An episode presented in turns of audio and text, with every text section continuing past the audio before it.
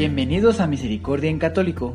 La finalidad de este podcast es compartirte la insondable misericordia de nuestro Señor Jesucristo, apoyándonos de literatura de santos como la biografía y diario de Santa Faustina, testimonios, temas para poner en práctica día a día para el crecimiento a la devoción de la Divina Misericordia.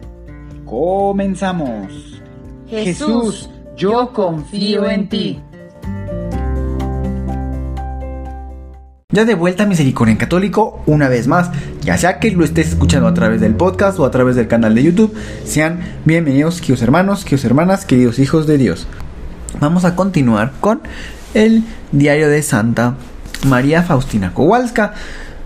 En estos últimos días, eh, bueno, a la fecha de publicación de este audio, se han dado cuenta que se ha estado subiendo la consagración al corazón inmaculado de María. Para los que apenas estén enterando, no se preocupen. En el podcast pueden ir a buscar esos, este, pues esos audios, esos para que puedan eh, consagrarse si así lo desean. Es, van a ir numerados día 1, día 2, etc. Son 33 días de preparación y el día 34 es el día de la consagración. De igual manera, antes de esos 33 días, ahí hay un audio que dice más o menos así como... Eh, a ver, déjenme ver. Dice... Ahorita se los... Se los pongo para que sepan. Lo estoy buscando aquí en la computadora para que exactamente sepan cómo se llama. Dice 0,3,1 info para la consagración al corazón inmaculado de la Virgen María. Hasta ahorita veo que hay 57 reproducciones. Está muy bien. Y pues bueno, después de este audio viene otro que es precisamente el diario de Santa María Faustina, que es del numeral del 540 al 553. Y después ya vienen eh, prácticamente comienzan los audios de la consagración. Comenzando con el numeral 6,3,1. Y así se van a ir. Ahí dice tema abierto, consagración al corazón inmaculado de la Virgen María. Día 1 de 34. Y bueno, este primero ya lleva 50 reproducciones. Y aquí estoy viendo, el que más ha tenido es el del día 3. Lleva ya 129 reproducciones. Bendito sea Dios. Y pues bueno, aquí les dejo todo este contenido para que puedan eh, pues compartirlo o usarlo ustedes mismos si así desean consagrarse. Mientras tanto vamos a continuar con el numeral 554. Les recuerdo que también en los días anteriores, eh, días anteriores, perdón, hemos estado viendo que eh, estos numerales nos están hablando más o menos como van a ser las reglas dentro de la nueva congregación que Jesús desea que Santa Faustina realice. Así que vamos a comenzar ahorita con el numeral 554 y vamos a disponer nuestro corazón al Espíritu Santo que nos ilumine, que nos guíe y que podamos sacar las mejores eh, oportunidades para nuestros día a día. 554. Sobre la clausura. En los lugares delimitados de la clausura no podrá entrar nadie sin una autorización especial del ordinario. Y esto en casos excepcionales. Es decir, la administración de los sacramentos a los enfermos o la asistencia y la preparación para la muerte o en ocasión de los ritos fúnebres. Puede suceder también la absoluta necesidad de dejar entrar a la clausura a un obrero para hacer alguna reparación en el convento, pero antes debe haber un permiso especial. La puerta que conduce a la clausura debe estar siempre cerrada y de la llave dispondrá solamente la superiora. Sobre el acceso al locutorio. Ninguna hermana irá al locutorio sin un permiso especial de la superiora y la superiora no debe conceder fácilmente los permisos para ir con frecuencia al locutorio. Las que han muerto para el mundo no deben volver a él ni siquiera a través del coloquio. Pero si la superiora considera oportuno que alguna hermana vaya al locutorio, debe atenerse a las siguientes indicaciones. Acompañe ella misma a aquella hermana y si no puede, designe a una suplente. Y ésta está obligada a la discreción. No repetirá lo que habrá oído en el locutorio, pero informará de todo a la superiora. Los coloquios deben ser breves, a menos que el respeto a la persona la detiene un poco. Pero nunca descorrerá la cortina, o no ser en casos excepcionales, como puede ser por un instante pedido del padre o de la madre. Sobre las cartas, cada hermana puede escribir cartas selladas al ordinario de quien depende la casa. Fuera de eso, pedirán permiso por cada carta y la entregarán abierta a la superiora. Y la superiora debe guiarse por el espíritu de amor y por prudencia. Tiene el derecho de despachar o de retenerla, según lo que será para la mayor gloria de Dios pero desearía mucho que de esos escritos haya lo menos posible. Ayudemos a las almas con la plegaria y la mortificación y no con cartas. Sobre la confesión. El ordinario designará a los confesores para la comunidad, tanto al ordinario como al extraordinario. El confesor ordinario será uno y escuchará las confesiones de toda la comunidad una vez por semana. El confesor extraordinario vendrá cada tres meses y cada hermana tiene la obligación de presentarse a él aunque no tenga la intención de hacer una verdadera confesión. Ni el confesor ordinario ni el extraordinario permanecerá en su cargo más de tres años. Al final del treinio habrá una votación secreta y según ella la superiora presentará el pedido de las hermanas al ordinario. De todas maneras, el confesor puede ser designado para el segundo y también para el tercero. Las religiosas se confesarán junto a la reja cerrada. También las conferencias serán pronunciadas para la comunidad a través de la reja cubierta con la cortina oscura. Las hermanas no hablarán nunca entre sí de la confesión ni de los confesores.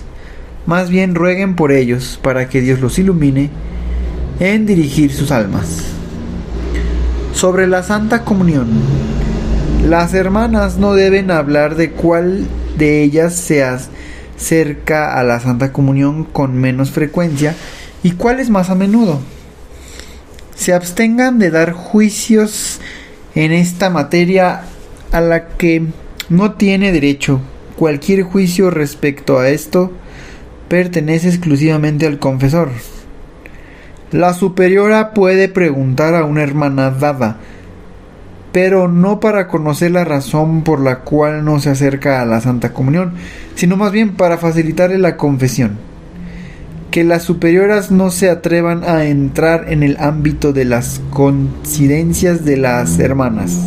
A veces, la superiora puede disponer de la comunidad ofrezca la comunión por cierta intención. Cada una debe aspirar a la máxima pureza del alma para poder recibir diariamente al huésped divino. Una vez al entrar en la capilla, vi los muros de una casa como abandonada. Las ventanas estaban sin cristales, las puertas no terminadas, sin hojas, solo tenían los marcos. De repente oí en el alma estas palabras. Aquí debe estar aquel convento. A decir verdad, no me agradó mucho que había de estar en aquellas ruinas. Jueves. Me sentía muy apremiada por dar conocimiento a la obra lo antes posible, según el deseo del Señor. Cuando fui a confesarme, antepuse una opinión mía a la opinión del confesor. En un primer momento no me di cuenta de ello, pero mientras rezaba la hora santa, vi al Señor Jesús con el aspecto que tiene en la imagen y me dijo que comunicara al confesor y a las superioras todo lo que me decía y exigía. Y haz solamente aquello para lo que recibirás permiso. Y me dio a conocer Jesús lo mucho que le desagradaba el alma arbitraria. En aquella alma me reconocí a mí misma, advertí en mí la sombra de arbitrariedad, me deshice en polvo delante de su majestad y con el corazón despedazado le pedí perdón.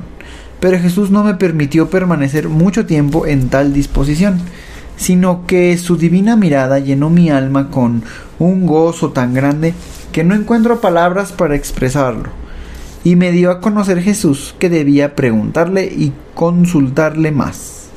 De verdad, qué dulce es la mirada de mi Señor. Su mirada penetra mi alma hacia los lugares más secretos. Mi espíritu se entiende con Dios sin pronunciar ni una sola palabra. Siento que Él vive en mí y yo en Él. Pues bien, queridos hermanos, nos damos cuenta, o por lo menos yo me doy cuenta, que bueno, se continúa eh, con estas reglas, estas normas que van a fungir pues este nuevo lugar, ¿verdad? Entre varias cosas, eh, está como, yo encuentro como muchos filtros, ¿verdad? Porque, vaya, estar como lo dice Santa Faustina, morirse al mundo para entrar pues en una nueva vida con el Señor. Creo que el día de hoy eh, sería bueno, es conveniente invitarlos a orar por todas aquellas religiosas que están justamente pasando por estas transiciones. Hay que orar por aquellas almas para que puedan dar ese fruto que Dios espera de ellas. Y nosotros con las oraciones les ayudamos a fortalecer sus almas. Porque al final, mientras van muriendo al mundo, puede, pueden ser tentadas por Satanás. Y uno nunca sabe cuál de aquellas almas tendrá esas misiones tan grandes en este caso como la de Santa Faustina. Si Santa Faustina hubiera salido de, de la vida consagrada, de la vida religiosa, pues todo esto que hoy y que estos días y que se ha grabado aquí en este podcast y mucho más no hubiésemos estado conociendo. Oremos pues por aquellas almas que se encuentran pues en estos en estas decisiones, ¿verdad? De unirse a, esta vida aquí en la tierra, pero viviéndola al ritmo que Jesús, que Dios les da a conocer. Y bueno, también Santa Faustina dentro de estos numerales nos dimos cuenta que tuvo esa visión de ver cuál era el convento en el cual nuestro Señor Jesús le decía que ahí iba a ser. Y más adelante, espero, vamos a, a encontrar esta relación. Y bueno, queridos hermanos, sigamos entonces unidos en oración por aquellas almas que no las vemos, pero estoy seguro que oran por el mundo y nosotros estamos dentro del mundo. Vemos ahora la, la, la violencia que en el mundo hay.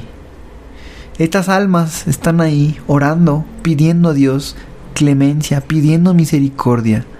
Oremos también por ellas para que sus almas sigan fortalecidas y nos sigan eh, ayudando, intercediendo por nosotros ante Dios.